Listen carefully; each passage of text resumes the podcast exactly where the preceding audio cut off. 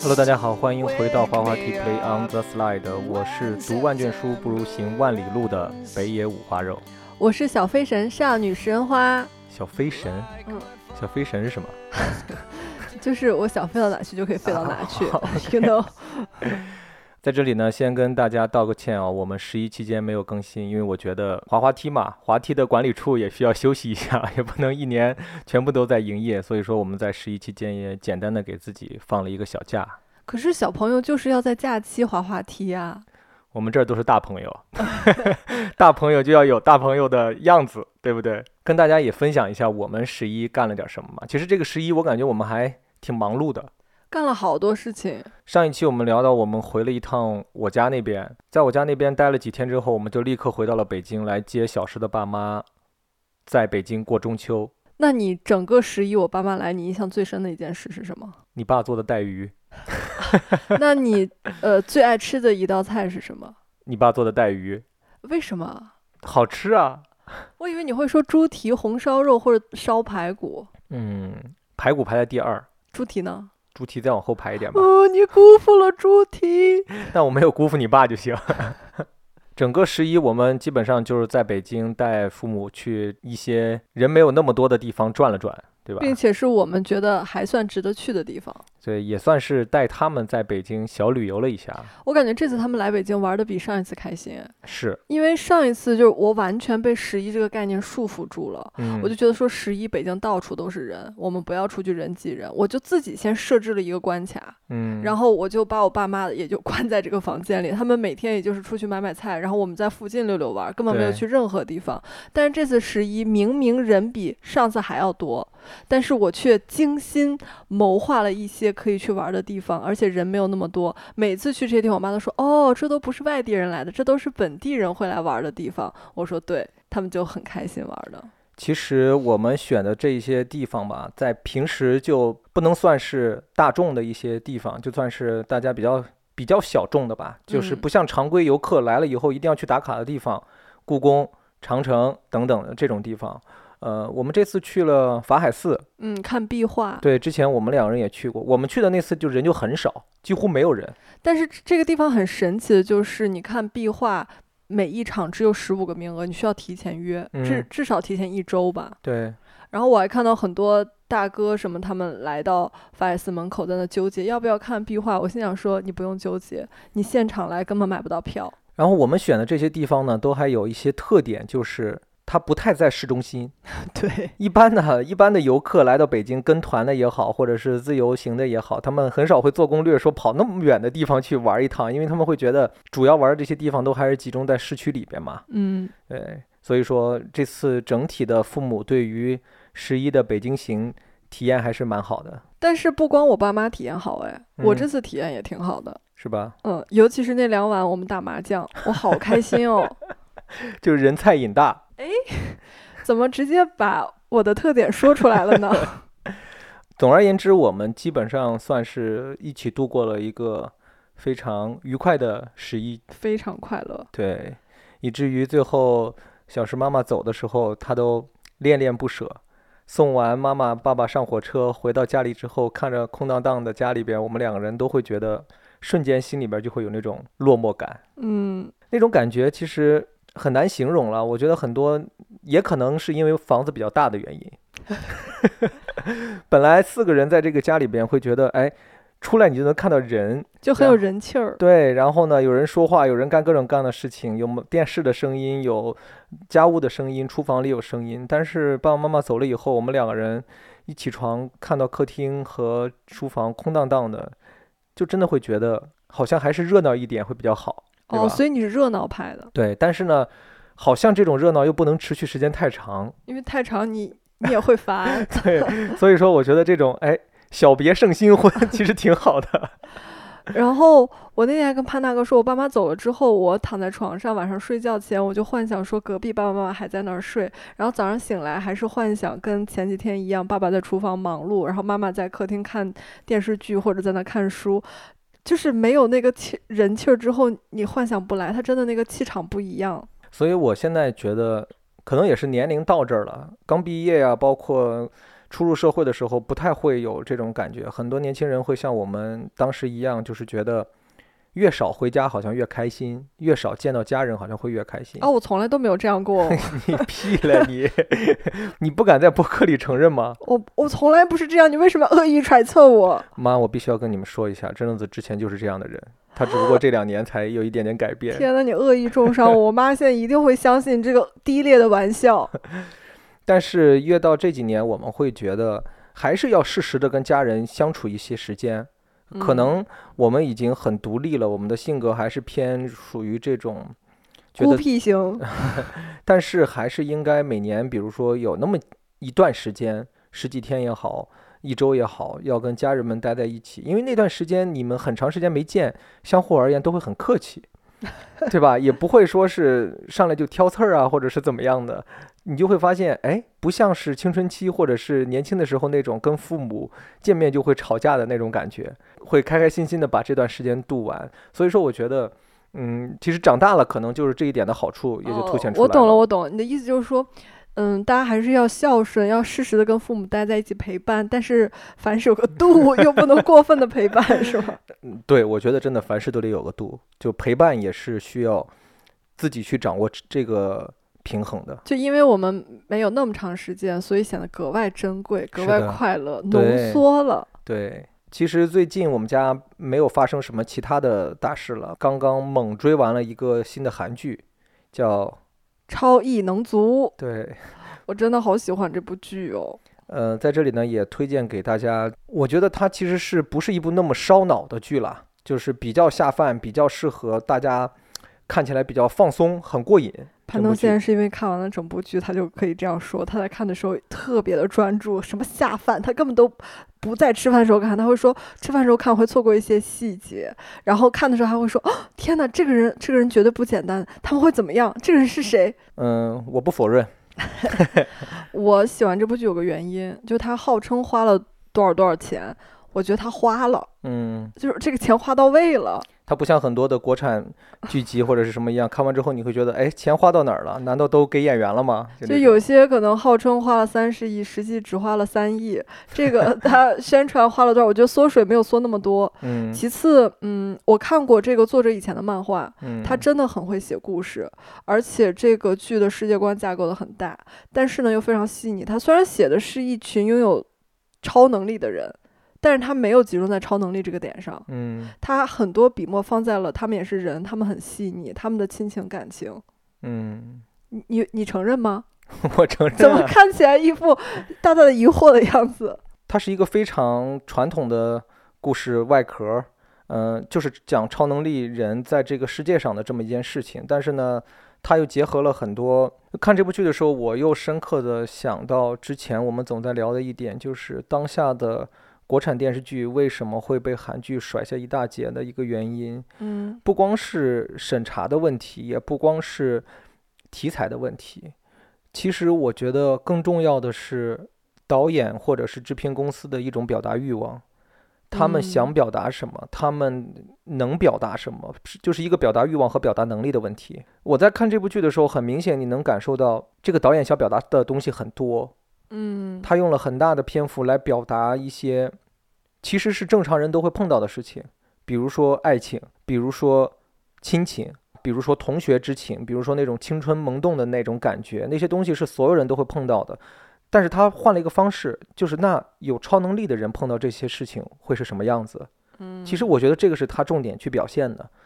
呃，当然了，也不免于俗套的，就是他还是为了让这个剧集能够讲下去，还是保证视听效果也好，保证这个剧的怎么说呢？作为一个超能力剧集这样的一个存在，他还是讲了南北朝的问题。就在这一点上，也是他比较厉害的，就是无论他是在讲南北朝这种传统的话题，还是讲韩国依旧爱讲的这种反腐题材的这种话题，他都用了非常巧妙的一些方式来讲，都用了非常温情，甚至是非常让人觉得好像人本该就是如此的这种感觉。嗯这就是看完之后你会有一种感觉，好像就是人就是应该是这个样子的，无论有没有超能力。我发现韩国视角和美国视角的一些大片，他们真的很爱把苏联、前苏联和朝鲜想象这种非常阴暗，然后整个色调都是那种带着铁锈的、非常可怕的那种感觉。其实说到这儿，我觉得也是我们可能比较欠缺的一个点，嗯就是美国和韩国这样的国家拍这种剧集，他们有明确的假想敌，嗯就是美国可以写俄罗斯，写前苏联，韩国就写北朝鲜，那我们呢？我们没有啊，我们是一个喜欢和平的国家，所以说你会发现这一点上我们很保守。我们唯一的假想敌在有一些电影里面就是泰国，什么什么电影？就各种啊，我们拼命的把一些不适合在大陆拍的题材全部都放在了东南亚，都在泰国。还是很推荐大家有空可以看一下这部剧，二十集，我觉得三五天就看完了。嗯，我想小也不是剧透吧，我在第九十、十一啊，不对，十、十一集这两集是我最喜欢的。嗯我非常喜欢，我觉得封神。我还想说一嘴，就是在假期，我妈在我们家的时候，她每天在追一个剧叫《特工任务 》，然后我我要我想陪着她嘛，想要有更多的母女天伦之乐，然后就陪她一起看。就是 我也看进去了，嗯，但是呢，这两部剧我是连在一起看的，嗯你立刻能感受到就高下立变。哎，真的，包括潘大哥有时候路过看见《特工任务》里面的一些导演拍摄的构图，就这么简单，他都不看故事，他就看眼画面，就是太不讲究了。可能用一个非常非常丑的构图，主角来对话，就整整场对话就是这么一个画面哦。就我觉得像这种的，就是导演和摄影指导的基本功的问题。所有的表达都要建立在你有基本功之上。所以说，基础没打好，或者是经验不够，就会出现这样的问题。当你想表达一些更深刻的东西的时候，就包括我在这里还是一定要表达出来我的观点，就是我真的很讨厌《消失的她》这部电影。哦，对，我们还在家看了《我真的很讨厌这部电影。我讨厌的不是说他想表达的主题也好，也讨厌的也不是说他的故事的内核也好，我单纯的只是讨厌这部电影拍的差。哦，就是拍的差，可能换成更厉害的导演来拍这部电影，能拍成更好的样子。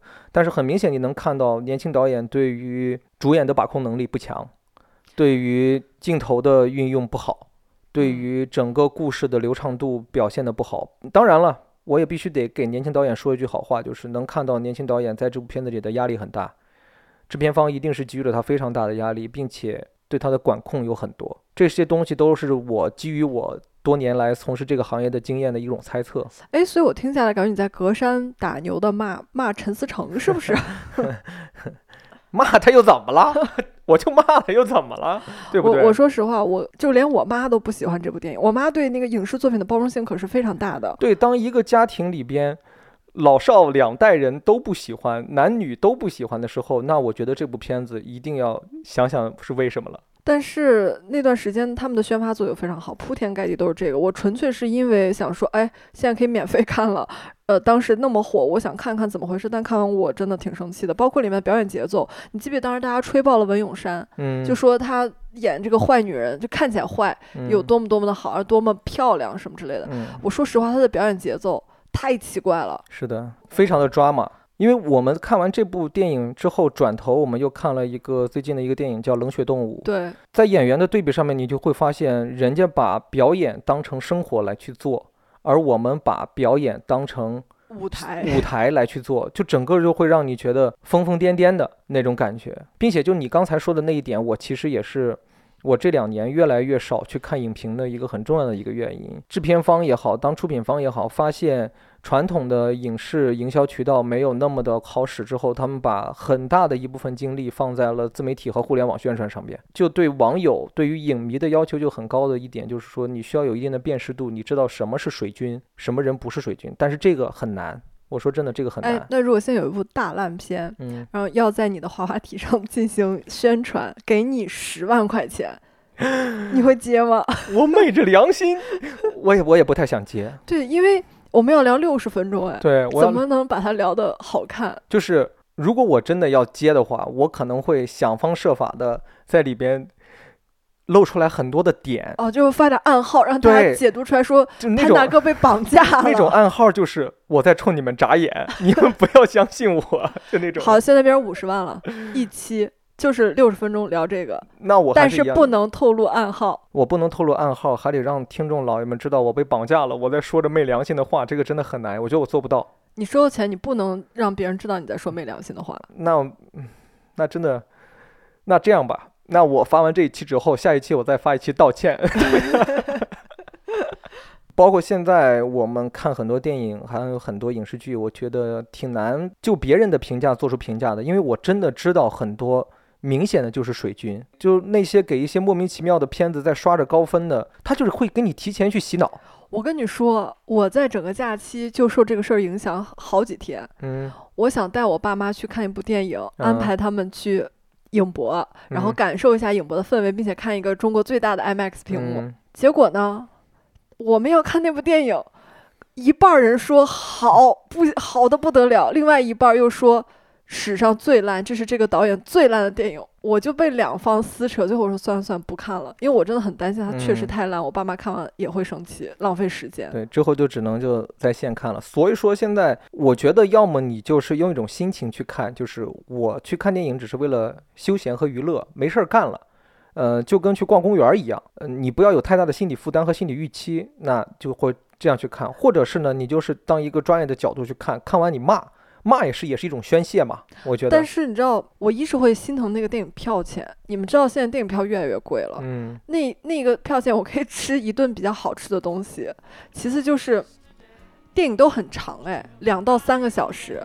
他如果让我如坐针毡、如芒刺背，我会非常的生气。所以我们在这儿必须要跟阿汤道一个歉，就是不是我们不想支持国产电影和国产影视剧集，是真的太差，好吧？就说到这儿。So much as a mere touch cut me into little pieces, leaving me to doubt. Talk about God in His mercy, if He really does exist. Why did He desert me in my hour of need?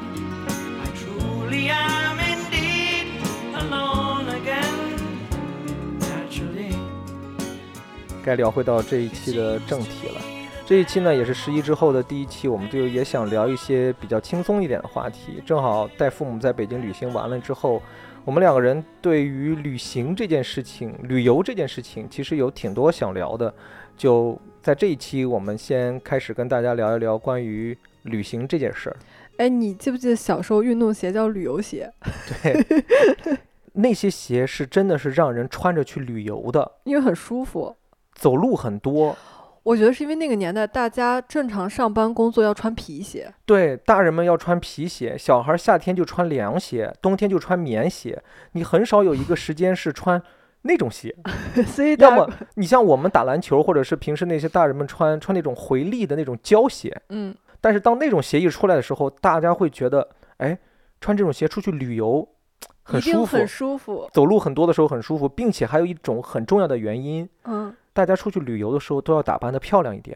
然后旅游鞋然后漂亮吗旅游鞋一般都是你出去玩的时候会提前买的一双鞋，它是一双新鞋，啊，对对对，你这么说的话，以前旅旅行是有仪式感的，对吧？要提前买双旅游鞋。对，买好一双旅游鞋，然后回来才会接着穿。我觉得此处非常适合插入一个广告，但是却没有。就说到旅游鞋这个事情，我就想到，我好像第一双所谓的旅游鞋是我爸有一次带我去一个什么地方来着，爬山给我买的。当时也是，就像你说的似的，我们要去那边待两三天，家人们真的是会拿出来很长一段时间，就像现在一样嗯搭配一下衣服，嗯，会，并且一定是会拿新比较新一点儿的、比较好一点儿的衣服出来，因为大家会觉得你出去了，就是在给别人看你自己是一个什么样的人。穷家富路嘛。对，大家都不希望让别人觉得自己不好或者是比较差，刻意的会想让自己打扮的比较光鲜亮丽一点儿。你这么说，我想起来，我人生的第一双旅游鞋是我小时候来北京玩儿买的，啊四岁。你记不记得那天我妈还跟你分享我小时候来北京的事情？嗯，就是整个故宫长城，我全部都用自己的腿脚来丈量，都不让我爸妈抱我或背我。然后玩到晚上之后，我爸妈找不到我了，我滚到了床下面，被窗帘卷住，我妈吓死了，找不到我。后来找到我之后，我跟我妈妈说：“妈妈，我动不了了。”我的腿动不了了，因为走太多路了。你们真的故宫太大了，我全都是小小的我，只有四岁，虽然穿自己粗心的旅游鞋，但还是把腿走的动不了了。就是这么倔强哈。然后我妈就是放了一浴缸的热水，让我泡了半个小时，我的腿就能动了，是不是很神奇？就走僵了呗。对不对？然后血液不流动了，就那种感觉的。我现在回想起那个画面，我的意识真的控制不了我的双腿了。就跟我们那次徒步下山的时候腿抖是一样的，就你拍着你自己的腿说：“你怎么抖啊？你别抖啊！你怎么抖呢？”就控制不住。我们那次来比现在这种来北京玩的旅游团旅行的要深度哦。我们还去了世界之窗，还去了大观园。我我现在都不知道北京还有人造的那个《红楼梦》的景观，不知道还有没有。我我也不知道还有没有，就是大观园。但是我小的时候，我爸妈跟我说，我们马上去北京逛故宫，我脑袋里面是那个武则天的形象。嗯，我觉得我在故宫会碰见武则天。但不得不说，就是小的时候出来旅行，其实我觉得是这是一个很多家长会对孩子有的一种教育的一种方法，就是说我带你提前看一看这个世界的不同和这个世界之大，然后给小孩留下一种。比较深刻的印象，但是呢，后来我又跟有一个有孩子的朋友聊天聊起来，他就说，其实啊，他不太建议孩子太小的时候带他们出来玩。他太小是怎么界定的？几岁？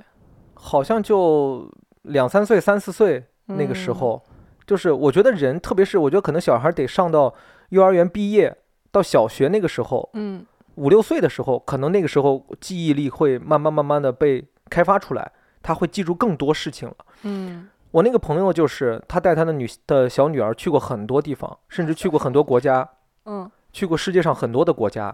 他女儿现在已经上高中了。他回过头来有一天，他们聊天聊起来，说要去哪哪哪哪哪。然后他女儿就说：“哎，那你怎么不带我去？”他说：“我小时候都带你去过了呀。”他说：“我怎么什么都不记得了呀？” 特别小的时候，我觉得真的就只是在赌，你在赌你的孩子能不能记住。你就像你四岁的时候，可能能记住一些这种事情，但是还有很多大篇幅的一些事情，可能就记不住了。我都记住了，我爸妈还带我吃必胜客，你知道吗？我甚至记得必胜客当时的那个沙拉是给你一个碗，三十八块钱，你随便装。那你吃的是哪一家必胜客？二环里面的。二环大了去了，二环里边哪一家？我都能记得是二环里面的耶。我说这个话没有别的意思啊，就是说，如果说大家觉得孩子太小，不想带着出来玩，那就别带着他出来玩了，没有必要浪费这个钱和让自己觉得特别疲惫。如果父母能帮你看一看孩子，哎，你们两个人去玩就行了。对，等他大一点的时候再带他出来。因为我真的，我爸也跟我说过，说我其实在两三岁的时候，他带我去过一些地方，但我一点儿都不记得。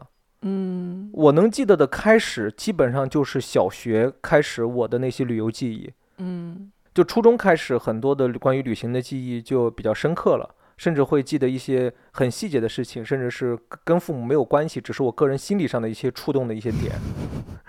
对，就是这样的。我妈确实以前就秉持着说要带孩子多看世界，说读 读呃什么那句话怎么说？这不是我自我介绍吗？读万卷书不如行万里路。我印象特别深，我上小学的时候，我妈骗老师帮我请假带我出去玩。嗯，说我生病了，然后我们就为了十一早点飞到深圳去玩。其实回想起来，小时候的旅行好像就是更多的是对这个世界的一种好奇。就给你界定一下啊，你小时候就上大学以前吧，嗯，因为你都是年轻人，你都比较小嘛。你印象最深刻的一次旅行是什么时候？哎呦，那有点多，我可以说两个吗？行，给你个机会，你说两个吧。第一个是去深圳玩，嗯，我那会儿刚上小学吧，六岁左右，嗯。有欢乐谷，深圳有欢乐谷，然后那个票就是你买了一张门票，里面所有的项目都可以做，然后但是它在背后印了所有的项目，你玩只能玩一次，玩了之后就在这个项目上打个洞，你就不能再玩这个项目了。嗯，我印象特别深的是那个欢乐谷有三个过山车，嗯，三款不同的过山车，我一个人坐了九遍，因为我因为我爸妈都不玩，可是我不信哎，最好笑的就是我玩完之后回学校上学，我每天都胃痛。然后，然后后来去医院查的时候得胃炎，然后我妈就说：“你一定是坐了太多过山车，把胃坐坏了。”我有点对这个故事 表示怀疑啊，我感觉他在胡，又开始胡说了，又开始。真的？为什么？因为小石现在很怕坐过山车。我小时候是个小勇士，我超爱坐过山车，而且当时上海不是，当时深圳有水上过山车，你坐过吗？没有。就是它建在水上面，嗯，我们普通的陆地过山车讲究的是快和翻滚，但是水上过山车讲究的是让你害怕，觉得你掉到水里了，所以它整个行驶都是往一边歪，就是歪到很严重，你觉得你马上就要掉到水里了，这是它那个设计思路。OK，第二个就是 我小时候去桂林玩儿，嗯我对那个在丽江上坐船游嗯览整个桂林的那个山水。印嗯，象特别深，因为那个船真的怎么游览那么长时间呀？然后大人们不停的就说：“哎，你看那个石头像什么，那个山像什么？你有没有看见什么有几匹马在那个山上奔跑因为他们那个船要从桂林开到阳朔，？”啊、对，嗯，你也做过吧？后来，这也是我小时候印象比较深刻的一次旅行。但是 我整个的，就是我印象很深刻，并不是周围的山水，而是我爸爸妈妈给我买了一个桂林的小包。那个小背包就是下面有很多那个流苏，你知道吧？我把包戴在头上，一直觉得自己是秦始皇，因为那会儿电视上面 演的皇帝都是会前面带一个那个东西，有很多流苏耷拉下来。我整个游船的过程中都把那个包戴在头上。我现在怀疑我们是不是去的是同一趟这个船。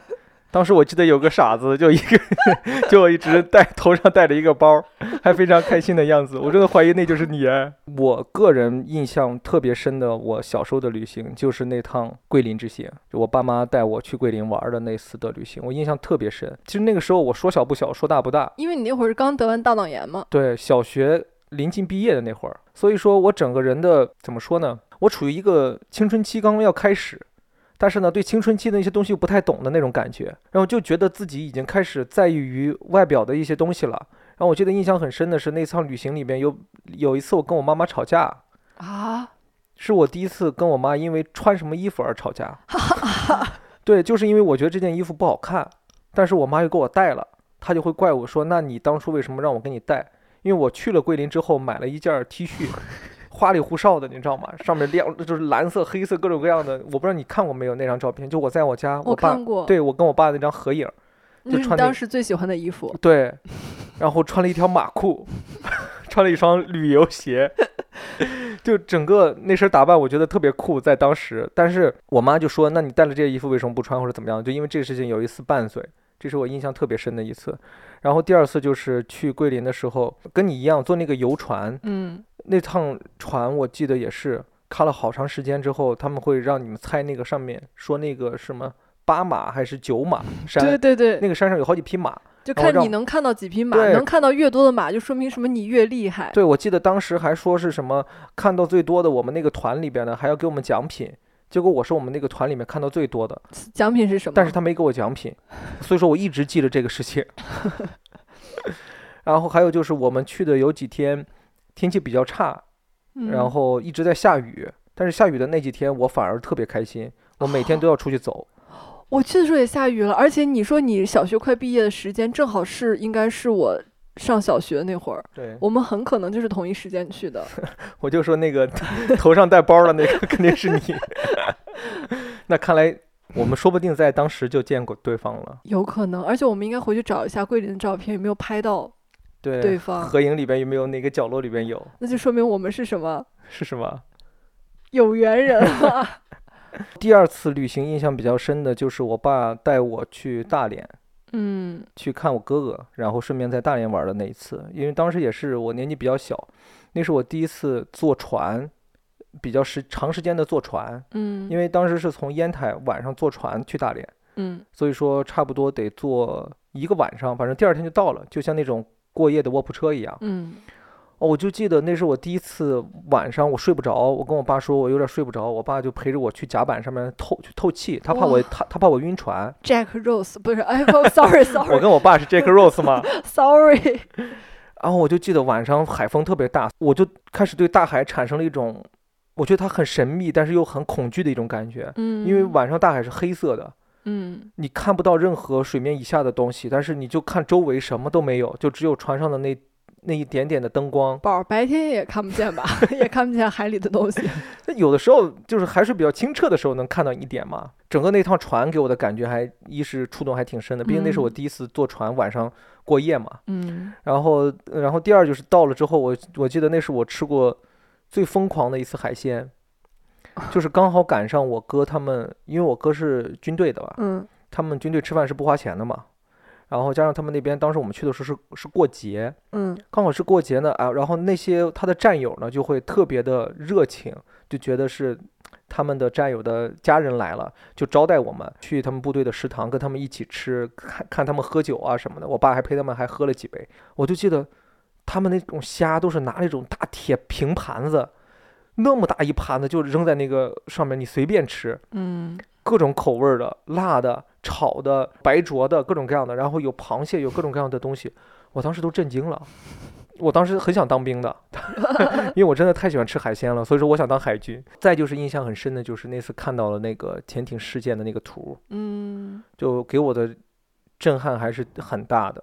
我觉得嗯那是我人生中少有的几次觉得。就在那么小的年纪，开始对生命产生了一些敬畏之心的感觉，就觉得哦，我知道，我跟你对标的这个震撼，是我小时候夏令营去南南京是吧看南京大屠杀纪念馆，真嗯的很震撼。对，就是会觉得生命是如此之脆弱，但是生命却要背负一些本来不属于该他们去背负的东西。嗯，是，在这里，我必须要 call back 一下前面刚提到的《超异能族》这部韩剧里边的一句台词，就是“人民是无辜的，强迫牺牲的人才有罪”，并且结合上正在进行的俄乌冲突和刚刚开始的巴以冲突，嗯，还是衷心的希望世界能够和平，每个人都能够开心快乐的活着，活着。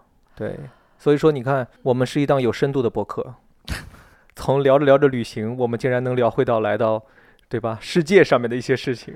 嗯，那我可以把这个深度再搞浅一点，就是就是潘大哥突然把这气氛搞得这么沉重，我想突然想起了小时候去海南玩儿，有一个很好笑的事情，嗯。就是突然有一天晚上，我爸爸和另外一个朋友，他们要去，就只有他俩能去的地方，就是我们小孩不能去，嗯。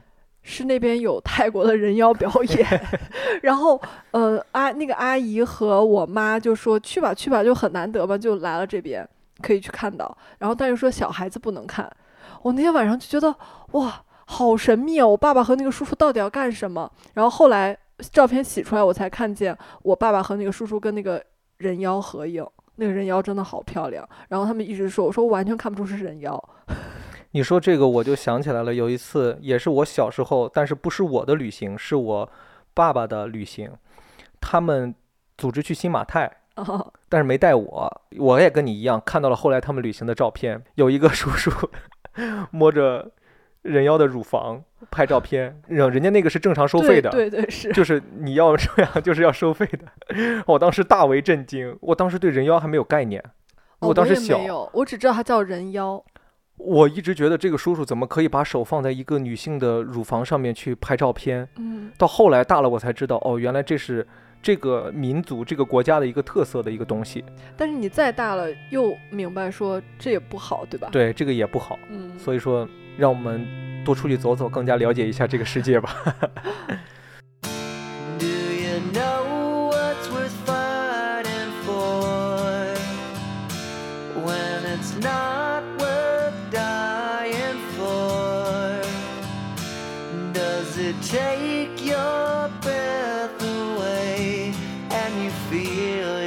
suffocating?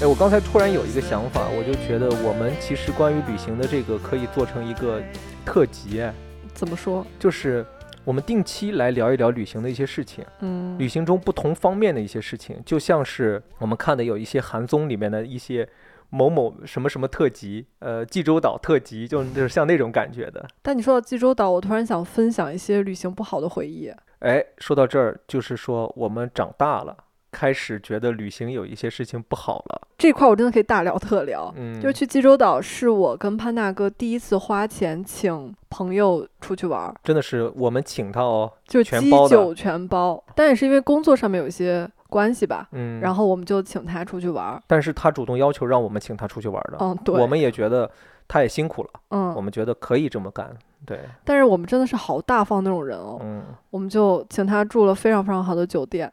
但是，一般就是朋友这样子的话，他可能会就是我理解的，就是我请你出去玩，但不包含餐食。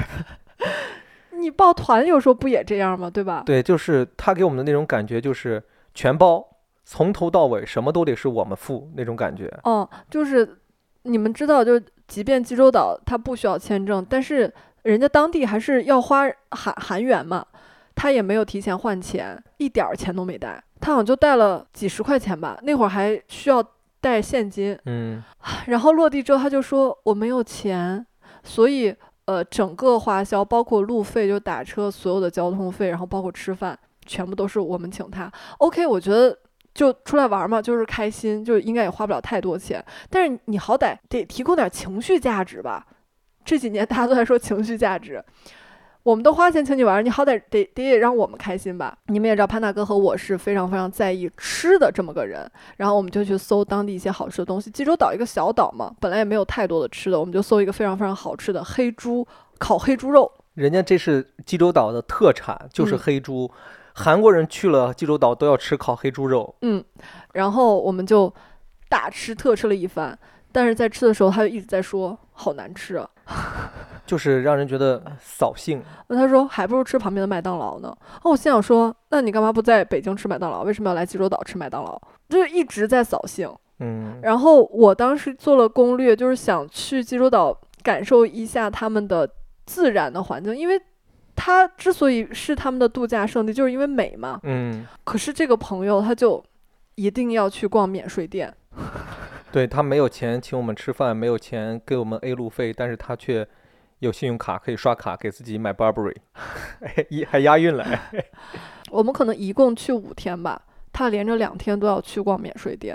对，还必须得拽着我们陪他去。嗯，他说他一个人不能逛。我们呢又是那种比较善良的人，会觉得那他都这么说了，那怎么办呢？就陪着他去吧。其实就会让打乱了我们之前的计划不说，其实也耽误了我们享受旅行了。所以就一直以至于我对济州岛的回忆没有特别好，我就觉得好无聊啊。嗯，我看有朋友后来发济州岛，其实人家有特别多能玩的地方，还嗯能他们因为济州岛有很大的马场，嗯，你还可以骑马，嗯甚至还能在海边儿骑马什么的，都是人家一些旅游项目，我们都没有去体验，甚至都没看到过。对，就是在逛免税店。而且你们知道，一个小破岛能有什么好的免税店？他们免税店可小了，连着两天逛。我就记得我们在，嗯、因为济州岛是南北的嘛，然后哎，我忘了是南北还是东西的了，就是分布，就嗯是旅游的这块儿不在南边儿还是在北边儿，反正就是这么来一个分布的。所以说我们要去免税的那块儿，需要坐那种呃直通的大巴车，嗯，从这边过去。我就记得在路上，我看着周围的风光，我觉得好美啊。然后那边我都看到了人家养的马在那个地方跑，我就说，哎，我们。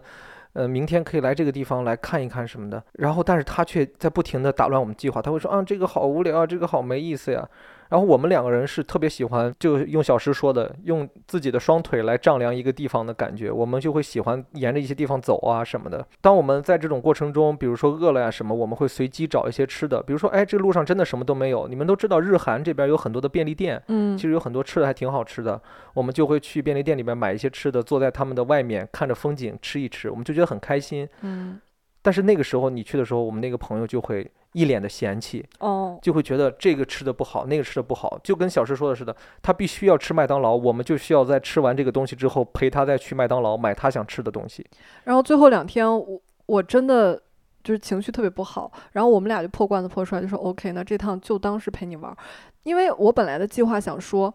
嗯，我们把你带到这儿，你有什么想玩的，我们可以分头行动。我一直觉得大家都成年人就很独立嘛，可是没有想到他是不能够跟我们分开行动的人，就一定要粘人精，时时刻刻在一起。我还记得有个细节，就是潘大哥当时正好过生日，记得酒店也就是看到这个事非常贴心的给你准备了一份蛋糕。那是我提前在订酒店的时候用英文给人家酒店写了一封邮件，我说那天是我的生日，然后怎么怎么样的，我想跟我太太一起度过一个生日，然后酒店给我回了邮件，非常的贴心，说我们会给你准备小的，类似于蛋糕啊或者什么的一些东西。结果呢，当时订房间的时候，我们订了两间房，但是办入住的时候我们办错了，可能也嗯是酒店没有分配好。呃，酒店把那个蛋糕送到我们朋友那个房间去了，嗯，结果我们那个朋友还特别开心啊，酒店给我送了蛋糕，然后我直接就说，我说哦，那是我给酒店要的我的生日蛋糕。他说是吗？然后他就有点不情不愿说：“那好吧，那我们三个人一起吃吧。本来我计划的那天晚上很美好的，我会跟小石一起在我们的房间吃完蛋糕，然后去泳池游泳，甚至是在泳池边上吃蛋糕，就是然后度过一个比较开心的晚上啊，再喝两杯啊什么。但是整个计划就被这样给打乱了。但是我们又是那种不太愿意在外面跟人起冲突和吵架的人，我们就一直在忍，对，我我们就跟他说啊，好好好好好，嗯就这样的。然后整趟旅行就是在这样无声中结束了。但是确实也是从那次旅行之后，我们跟这个朋友基本上就再也没有见过。哦，我不知道大家有没有在旅行中碰到过这样的情况，这也是我们之前说的，其实一起出去玩儿这个东西就类似于你跟你的朋友，或者是你跟你的跟你的另外一半同居，这个东西很像这种关系，就是你是其实是一种检测，你能检测出来你跟这个人是不是真的志同道合。是不是适合在一起？对，就像小石总是说，你跟这个男孩要在一起的时候，你们一定要一起出去去旅行一趟。在这个过程中，你能看到这个人身上的一些缺点也好，你跟这个人是不是在各个方面都是契合的。嗯，对，这样之后你可以会发现，你跟这个人可能并不适合一起出去旅行，但是还能正常当朋友，那嗯完全是没问题的。那之后就大家就不要一起出去玩儿就好了。嗯，但是往往很难做到的是，就是这一次就打破了你们的友谊。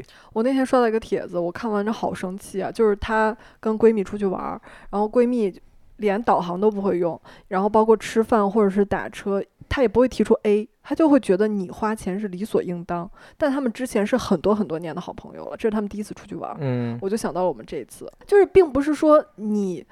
不大方，或者嗯你抠抠搜不舍得花打车的钱，或者吃这顿饭的钱，嗯，而是让你花钱花的特别不爽、不舒服，是。你会觉得，哎，我为什么该着你吗？我欠你的吗？就你说的刚才那种呢，就类似于提供情绪价值那种东西。我出去玩儿其实是花钱买的是开心，我哦去各个地方都是为了开心。但是，我给你花了钱没关系，我只要觉得这个钱对我而言无所谓，哦，让我或者开心比。如说我正好也想吃这家，那好，那我花钱请你吃没有关系。但是，你如果在我吃的时候还扫我的兴，哦那就相当于我花钱买了恶心。哦，那我为什么还要跟你一起出来玩儿？嗯，对吧？我觉得可能很多朋友都有这种经历吧，就是跟朋友一起出去去旅行的这种经历。我在想这个问题，如果能解决的方法，可能就是在旅行之前，大家的友谊也好，大家的情感也好，就建立了一种标准。比如说嗯，我们出去玩儿，要么就你请，要么就我请，要么大家就 A A，或者是我们去到一个城市，大家。可以按照各自的喜好去做各自想做的事情，没有必要一定要两个人天天在一起，或者是几个人天天聚在一起去同样的地方。嗯，我觉得就相对于更独立的出去玩，我们之前朋友一起出去玩儿就是 A，就大家已嗯经习惯这种模式了。嗯或者说，我跟屁妮儿两个人已经默认，就是如果这顿我请了，他下顿一定会找吧回来。嗯呃，这个就是大家相处很舒服，就不会在心里盘算这个事情。嗯然后，当然了，我们刚刚说，就是旅游可以检测，就是你的消费观是不是一样。如果不一样，可能也玩不到一起去。是的，就像我，我们之前跟戴博一起去青岛玩，嗯戴博那会儿已经习惯了比较高端的呃享受模式，就可能他的旅行是度假，但我们那会儿还是穷学生嘛，就是要住很破的青旅，戴博不能接受。可是呢，戴博就是自己花钱，他就去住那个他住得起的酒店，嗯，然后他觉得他玩的不开心了，他就自己坐高铁回去了。嗯，并且这种东西是它不影响你们的关系，哦，他没影响。对，就是我们互相尊重，哦，你想干你想干的事情无所谓。你比如说我们共同去上海，嗯哎，你喜欢去夜店，我喜欢逛弄堂，嗯，那就去夜店好了，那我就去弄堂好了，就是我们互相不影响，并且我也不会点评你的生活是什么样子的，嗯，我的是，你也不要来点评我的是什么样子的，我们相互开心就可以了。我觉得这种是一种成年人比较健康的一种朋友之间相互玩的一种方法和方式，就嗯没有必要说是一定要让你觉得你一定要陪着我，我一定要陪着你，对吧？就是捆绑，深度捆绑。我们之前有一次去上海玩，也是跟一个朋友，他也要求就是我们不能分开玩，并且我们也不能按照我们想玩的东西去玩，要按照他来想要的东西去玩。嗯，包括吃什么，他要吃什么，我们就陪他去吃什么。但是他没有考虑过我们喜不喜欢吃这个东西。这个就会让我非常的头疼，因为我对吃这方面真的，虽然我很能吃，很愿意尝试各种各样的东西，但是我也有我的喜好。我印象特别深的就是，呃，那个朋友是南方人，他回到上海就吃的非常习惯，他喜欢吃那种应该叫本帮菜，对吧？嗯但是呢，潘大哥是一个标标准准的山东大汉，他不能接受的一点是肉是甜的。这个所谓肉是甜的，他不是说，比如说糖醋里脊这种本来就是要做甜口的菜，他可以接受，但他不能接受本来应该是咸口的菜，他做成甜的，比如红烧排骨，他不能接受红甜的红烧排骨，嗯，或者说大排面，他不能接受甜的大排面。但我们这个朋友呢，就是很喜欢吃甜的东西，但在潘大哥不停的表述说这个我不太喜欢吃，你们可以吃，我去吃别的的情况下，还强迫他跟我们一起吃甜的东西。潘大哥一整个大暴走，就是他点了一碗大排面，吃了一口是甜的，他放下他就出去了。因为他真的受不了，就是可能连着三四天吧，他忍无可忍。还是那句话，你吃你想吃的，我吃我想吃的，这个东西不冲突。大家都是成年人了，就是我有权利想过过我想过的生活，去玩我想玩的东西，吃我想吃的食物。你也是一样的，我尊重你的饮食，你也得尊重我的饮食。就你不能绑架我。对你不能说这个真的好，我们就必须得中午一起来吃这个。就是我觉得在这一点上也是，我们在朋友交交往的过程中，他们抓住了我们的一种人性弱点，就是我们太好说话了。哦，好多事情就是我们不好意思拒绝他。我记得那次去吃大排面也是，是他先说我们中午，哎，我们中午来一起出去去吃饭吧。他与他说他先起这个头，我说行啊，我说那咱们去吃什么？他说我们去吃那个什么什么面吧。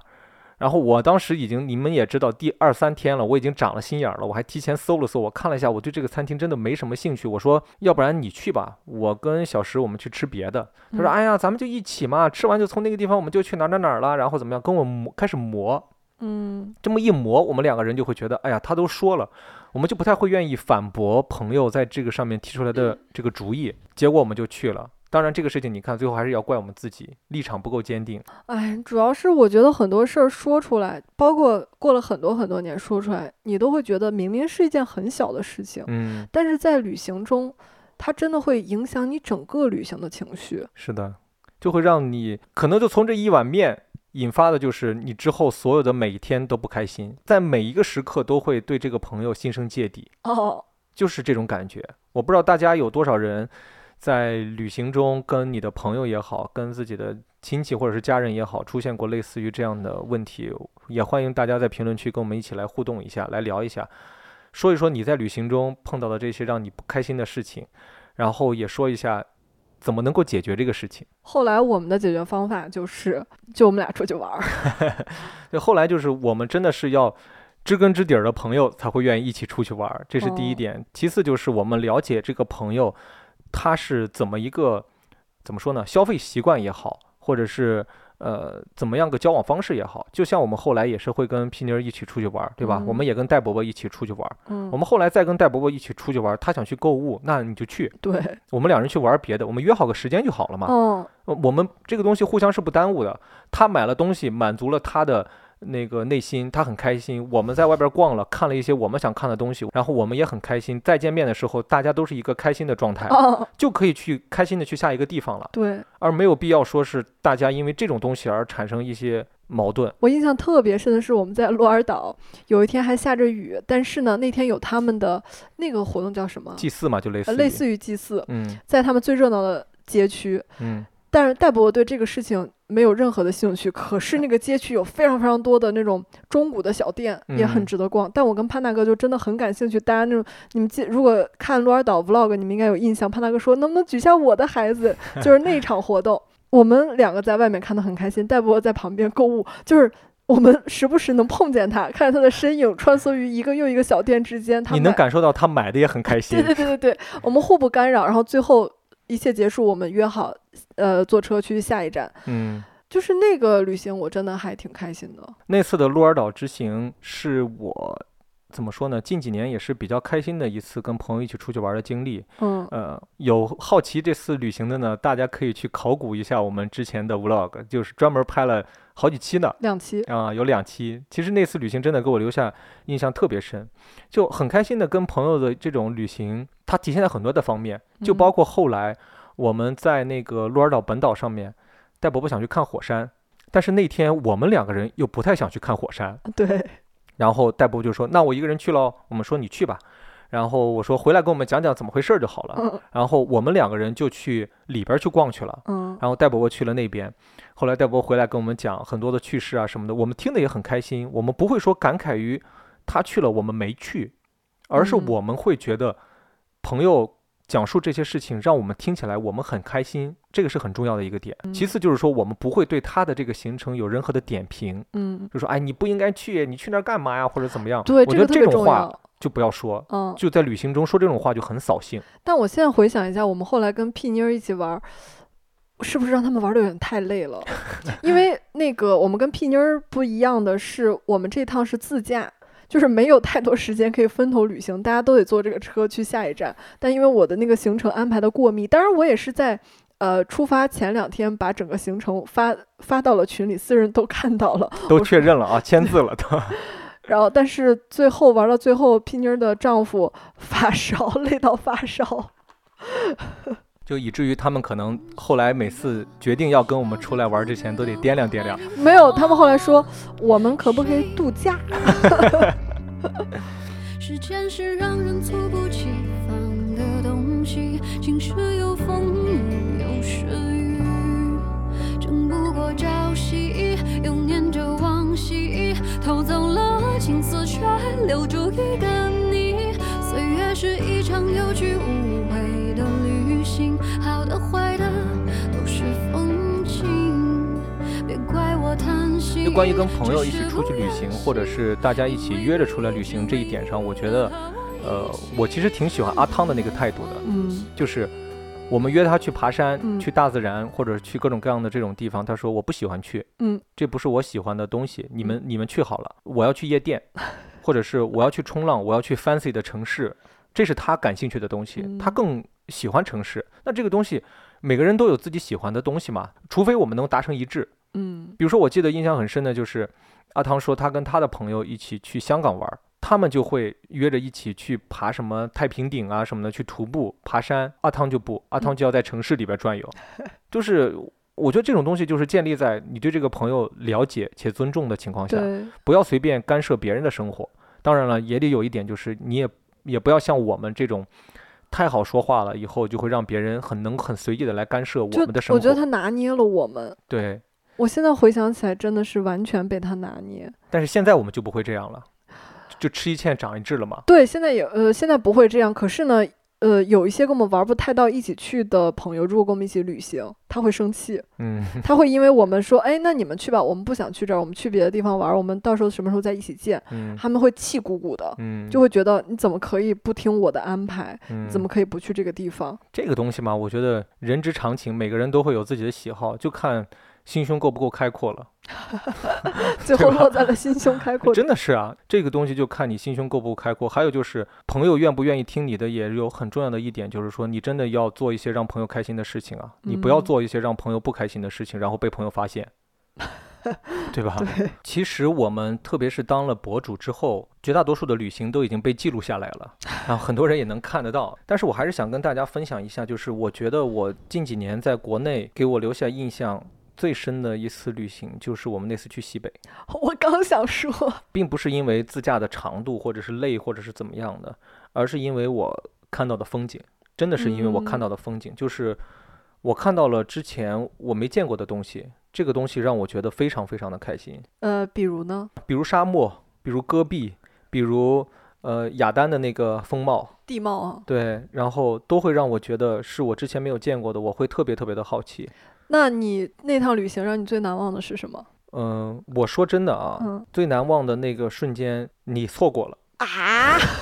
你看见外星人了？没有，就是我们旅程的最后，我们往西宁走的时候，穿祁连山的时候。嗯。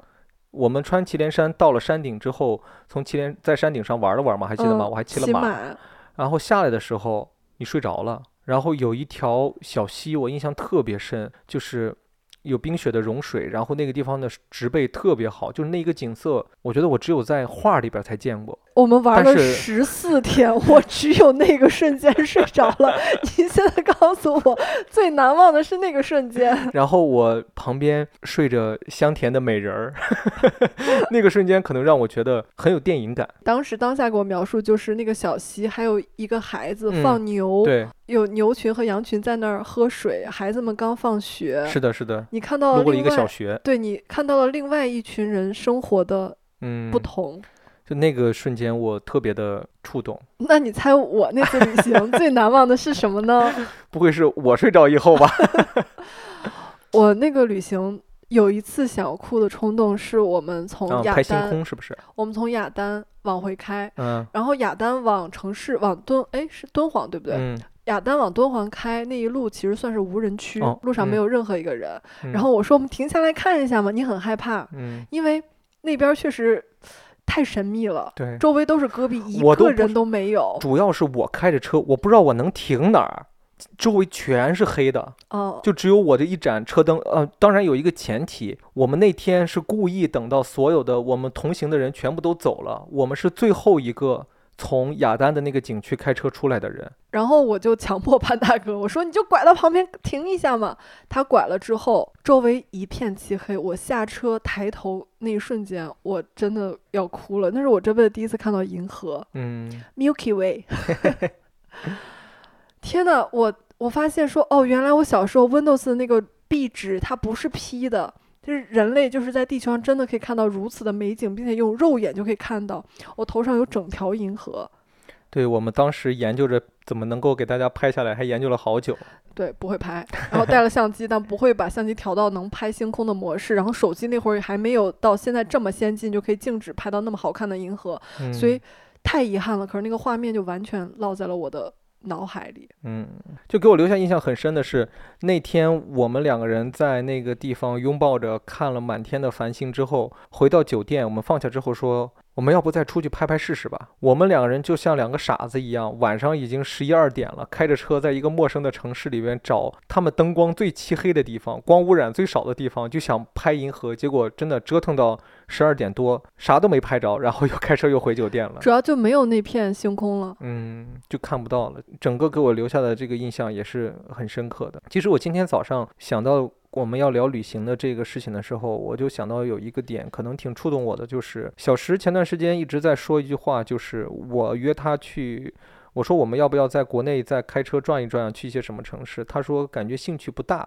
我说为什么？他说感觉风景很多东西都差不多了，我再去某一些地方觉得没有那种新鲜感。我后来就在想，可能我们旅行真正的开心的那个点就是陌生。嗯陌生这个事情对于我们存在于这个世界上，对很多事情感兴趣都是通用的，就是因为你没有接触过，你没有看到过，没有听到过，没有见到过的这些东西，当你见到的时候，那种陌生感带来的是新鲜感，带来的是震撼，带来的是各种各样的东西。但是当你同一种景色看了无数遍的时候，可能你就不太会有那种感觉了。嗯，但是说实话，西北这趟旅行嗯，让我想再去一次。其实很想再去的是，一是大兴安岭。嗯二是类似于川西，包括云南的那种呃原始森林，哦，它呃是高原吗？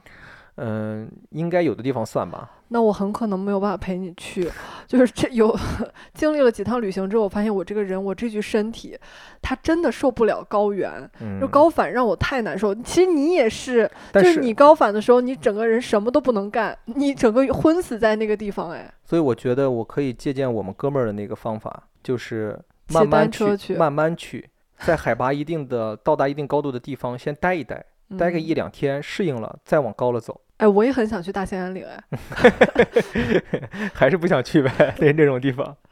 然后新疆还没去过，还是很想去的。嗯，然后包括内蒙还是想再去几次，因为我们上次去的其实是属于内蒙的偏东边的这些地方，我还想去内蒙的中部和西部那块儿地方，想去看一看。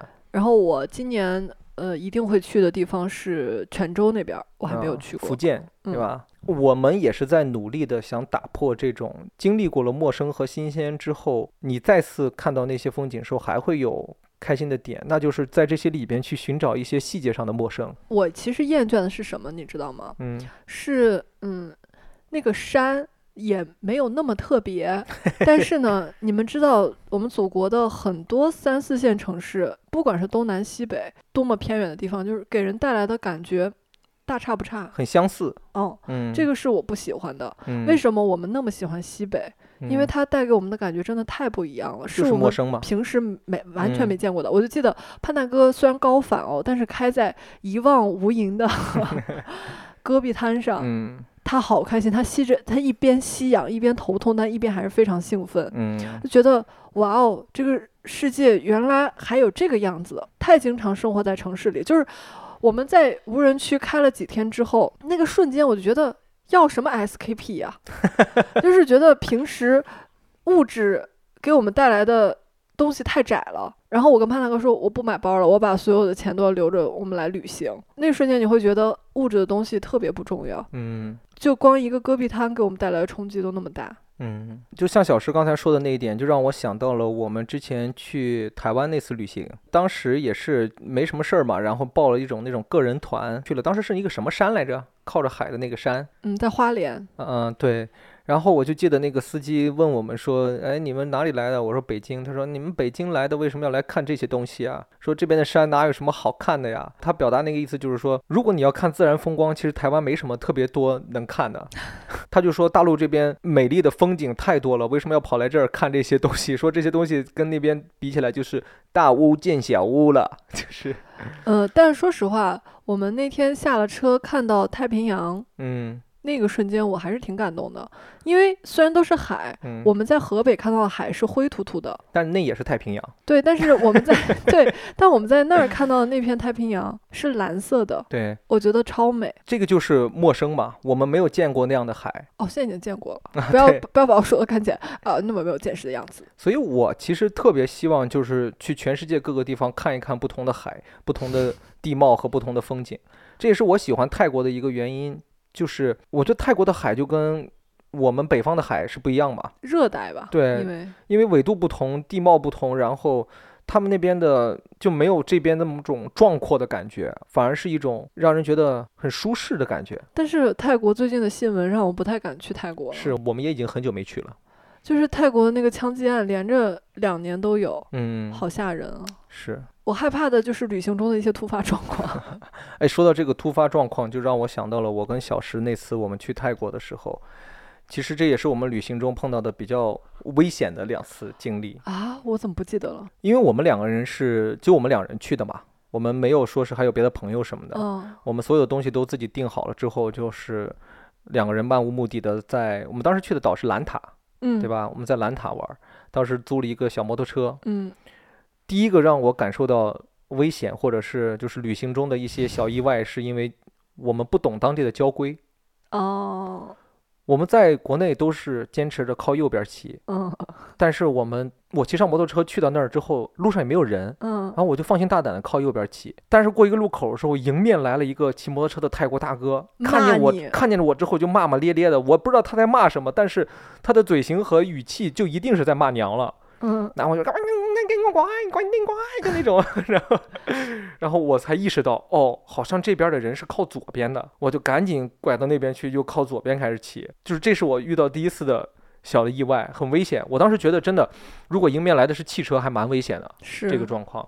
所以说出去之后还是要先多了解一下本地的一些情况我。现在回想一下，我们其实之前就是在泰国前几天已经坐了很多天的车了，但是嗯因为不是你开，对。你所以完全没有这个意识。我们一上车之后都是坐在那儿，都不是在驾驶位置上，然后就习惯的我们的精力都是在看风景啊什么的，我们嗯不会觉得，可能刚一上去的时候有点好奇啊，靠他们是靠左的或者怎么样的。当你自己去驾驶的时候，你会下意识的先保证安全的情况下，是选择了自己觉得心里边安全的方向和方法。然后这是第一个让我觉得差点发生意外或者是很心有余悸的一件事情。然后第二点就是我们后来去加油，我们把这个摩托车骑没油了，后来呢去加油。你们知道当地他们其实那个小岛上上面是没有加油站的，都是一嗯些加油的小点儿。你要去那儿买那种桶装油，多少泰铢一桶，然后来加。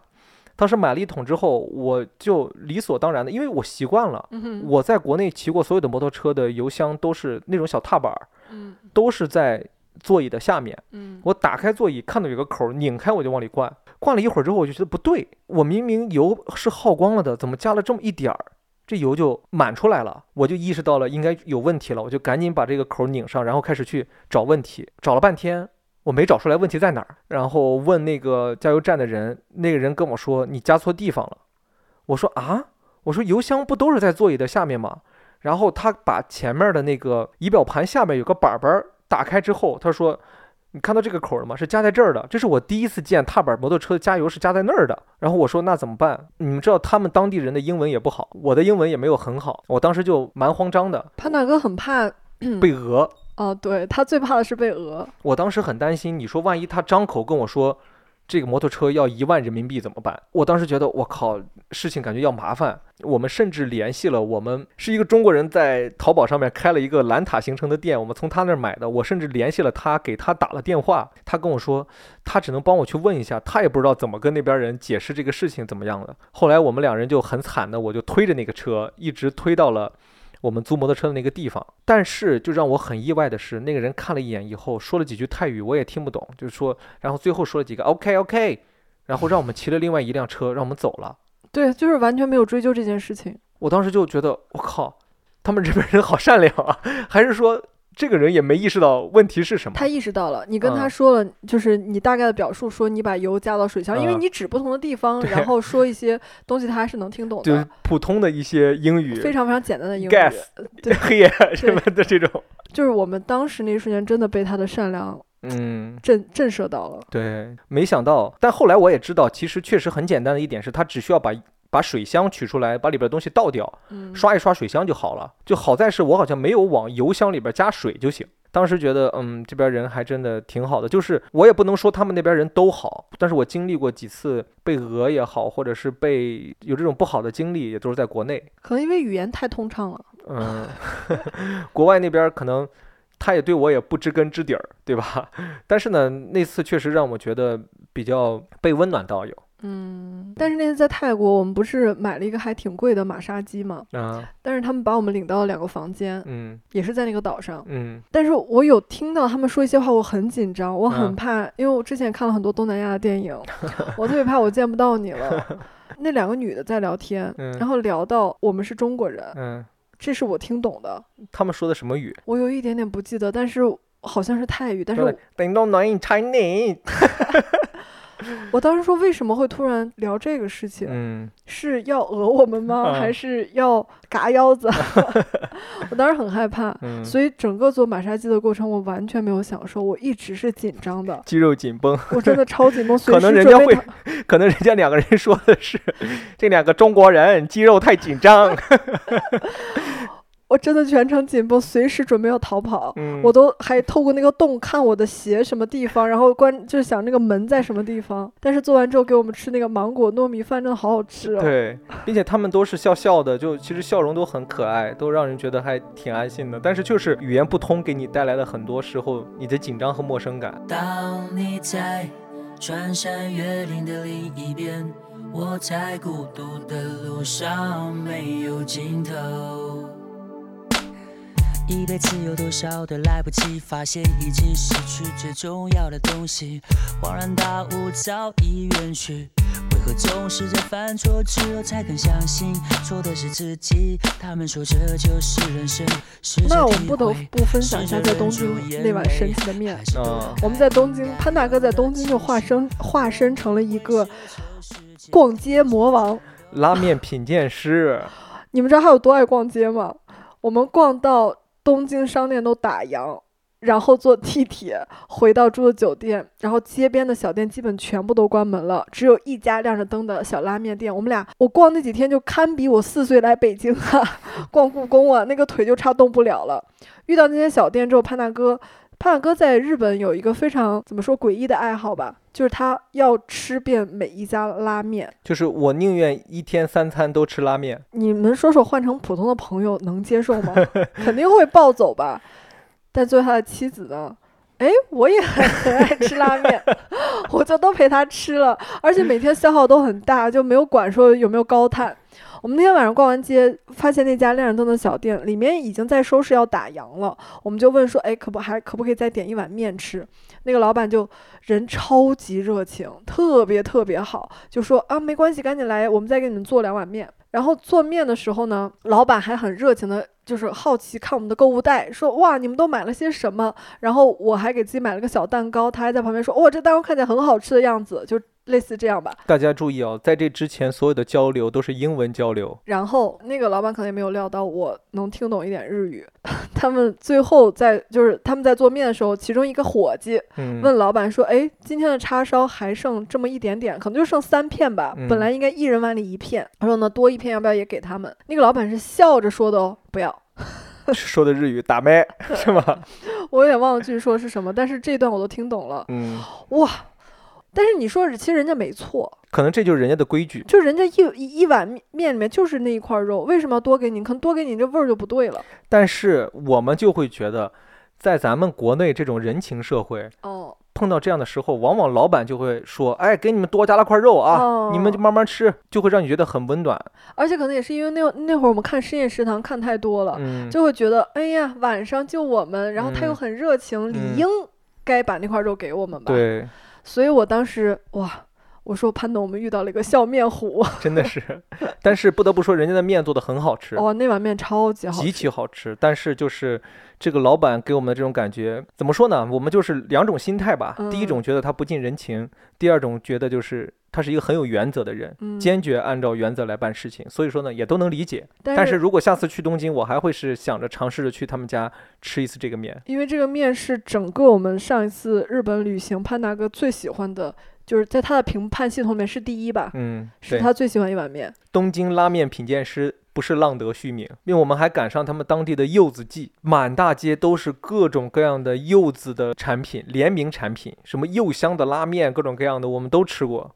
我们因为我们当时去的正好是秋天，他们比较有特点的一件事情就是他们会根据季节，然后有各种的季节限定。这个所谓季节限定，并不是说哦，我们吃个饼干就是它的包装不一样，而是嗯到了秋天，他们就要用秋天的食材做所有的一切。嗯，拉面是柚子味儿的，甚至我们去酒店的沐浴露、浴盐，对，然后吃的早餐的很多配菜全部都是柚子的。是的然，后那趟旅行就是柚子旅行。嗯，说到日本的这次旅行，我不得不还要提一件事情，就是让我也是感慨很深的一件事情，就是我们在日本丢了两件东西，但是回国之后都找回来了，哎，怎么不说都是谁丢的呀？都是拉面品鉴师忘情的品鉴，忘了一些细节的事情。我们带着 Kindle 去的，我把好装逼啊！我们当时，我把 Kindle 丢在了酒店，嗯，是回了家之后差不多一周我才想起来的，这是第一件丢的东西。第二件东西是我们在镰仓的时候，我们坐那个有轨小火车，把小石的包落在了有轨小火车上我。都怀疑是不是有内鬼啊！这些事情都是在我们回去之后才发现的。就这两件东西，我们回北京之后意识到不对之后，我就开始想办法找回来。其实我当时说真的，算了一下，包里边没有很贵重的东西，我们的嗯证件什么都在我这儿。呃，其次就是觉得一个 Kindle 如果真找不回来也就算了，但是我还是抱着试一试的态度去找了。我没想到这两件东西都被人家的保管处的人给你好好的都保管好了，就是说实话，Kindle 这个能找到，我觉得能理解，因为毕竟是高级酒店是。对，是很贵的酒店，然后嗯他们就帮我们留下，因为 Kindle 也不是什么贵贵重的东西，嗯，但是那个包我们落在就是你们幻想一下，就是在地铁地铁地铁地铁站，一个包就放在座位那儿，就人就走了，但是你这么说形容的我很傻哎，一个包放坐那就走了。真的，因为那个包，我给潘大哥说，你下雨了，你把我的这个皮包装到你的这个不怕雨淋的包里。他说好，然后他把包放旁边，然后我们就走了。在那么嘈杂、人来人往的地方，竟然可以被他们小心的保管着，嗯，哦，这个还是挺感动的吧？就让我觉得这个事情很触动的一点就是，我觉得这是一个基本面儿的一个素质问题，就是大家好像都默认过一些事情，包括他们的管理应该也是相对比较严格的，嗯就是拿到东西的第一个时刻要交到什么地方去，然后保留多长时间，或者是怎么样子的。我觉得这嗯是有一个比较完整的一个系统的，所以说才能够让丢失东西的游客顺利的把这些东西给找到。我说真的，在国内我们也丢过东西，真的基本上没有找回来。当然了，在这一点上，我不是说国内不好，也不是说国外有多好，我只是说这次旅行给我留下的很深的一个印象就是，我觉得大家都应该这样。嗯嗯，回想起来，我们这几年去过的各种地方也很多了，对吧？国内也有，国外也有，还不够，我觉得。是差得很远。对于我这种需要行万里路的人而言，还差得很远。但是我其实也一直在琢磨，旅行的意义到底是什么？我们真的只是去看世界吗？真的只是让眼界变得更开阔吗？我觉得不仅于此。在我眼中，我们每一次旅行对我而言都是一个自我反省的一个过程。我都会在反思，除了旅行之外，我的那些正常的生活，我的那些固定的生活中，我是一个什么样的人？我在做着一些什么样的事情？我的世界是一个什么样子的？这些事情在旅行的过程中，我是在不断的去反思和回想的。我记得我们两个人西北去青海湖，那是第一站嘛。我们嗯到青海湖的时候，我们找了一个地方下来拍照。我看到有几个藏民在搬石头，嗯其实我比较害怕，我说真的，我没太敢过去跟他们交流，因为感觉他们整个人散发出来的那种态度好像没有没有那么的友善。嗯但后来我们两个人因为离他们拍照的地方实在太近了，我就觉得好像不说两句话又不太好，我就试着跟他们聊两句话，我就问他们，我说，哎，这些石头要搬到什么地方去？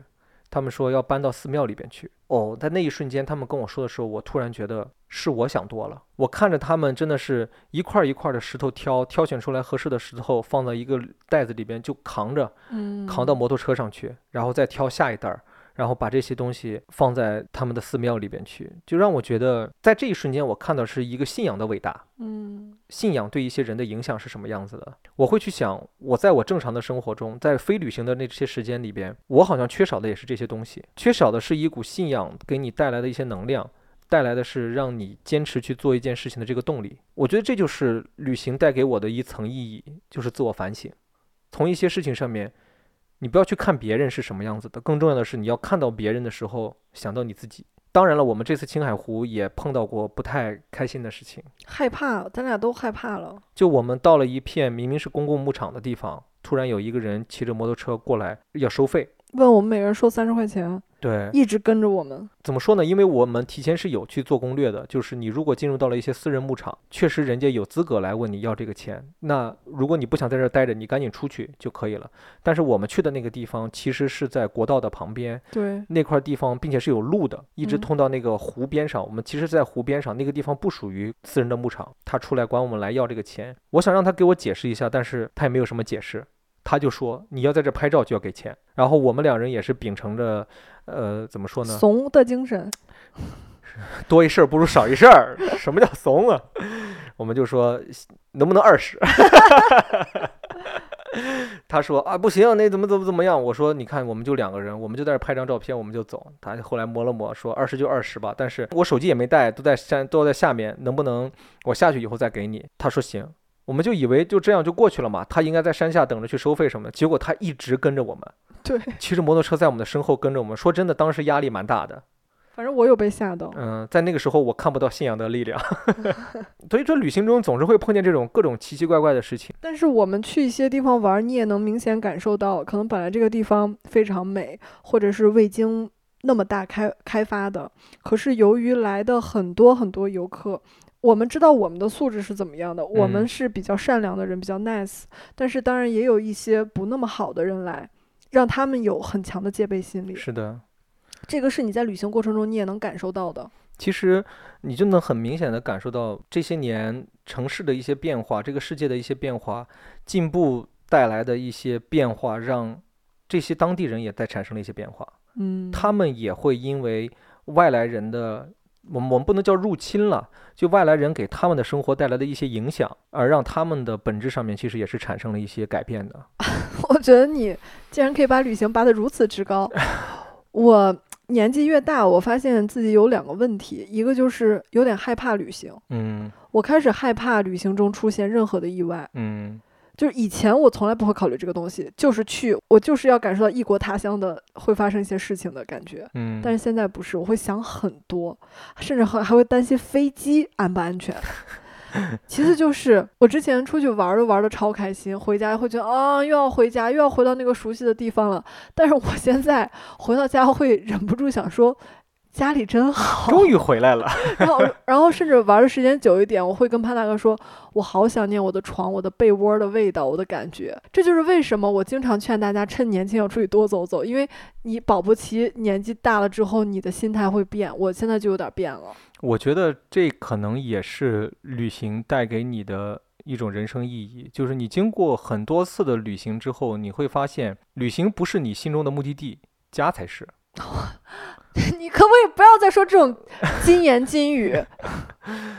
就是你感觉所有外边的一切，可能对你而言都只不过是昙花一现不准。再不准再总结我的思想了，stop，不要再总结这种金句了，OK 让我自己来总结。OK，而且我出去看到很多，我我跟你说，我出去不光是看风景，嗯我是想看到很多很多其他的人是在怎么样生活的。嗯我想看到跟我不一样的生活的其他的生活的方式，嗯因为说实话，我的工作局限了我，嗯我能看到更多的是我自己的生活是什么样子的。嗯我怕我想象不出来，还有那么多种有意思的东西。嗯，但是我看到了之后，发现哦，原来也有人是这样活着的。然后在旅行结束之后，我坐在我的电脑前面剪辑或者工作觉得很烦躁的时候，我会想说，此时此刻一定还有什么什么什么什么样的人在怎么样的活着。嗯我不把它称之为意义，但是呢，我觉得它丰富了我的内心。嗯，怎么说呢？银言银句，在说什么？我是金言金语吗？你是银言银句。我我们还是金夫银妇。你不要再自我侮辱了，好吗？呃，好吧，这一期聊的也差不多了。然后作为旅行篇的第一篇，我觉得聊的蛮开心的，差不多有将近十天没有跟大家聊天了。这次聊天还是让我觉得非常开心。我也是，嗯，欢迎大家在评论区里边跟我们积极的互动一下，关于你的旅行中一些难忘的事情，比如说你小时候第一次旅行，比如说你跟朋友在旅行中闹掰了，比如说你跟男朋友在旅行中分手了，这些都可以来跟我们分享。也可以说一下你下一站想要旅行去的地方。哦，对了，还有最重要的，你十一都干嘛了？十一去哪儿了？好玩吗？跟我们分享分享，好吧？欢迎订阅我们的滑滑梯 Play on the Slide。有钱的听众老爷捧个钱赏，点个赞赏；没钱的点个小心心，评论一下，积极转发。我是读万卷书不如行万里路的北野五花肉。我是魔毯小精灵少女神花。你不是什么小飞神？哟，我刚我刚忘了我是谁了，又临时又想了一个 魔毯什么？魔毯小精灵，就是坐着魔毯可以去各种地方玩儿，知道吧？好吧，那我们这一期就到这儿喽，下期再见， 바이바이. 바이바이. 이젠 잊기로 해요. 이젠 잊어야 해요. 사람 없는 성당에서 무릎 꿇고 기도했던 걸 잊어요. 이젠 잊기로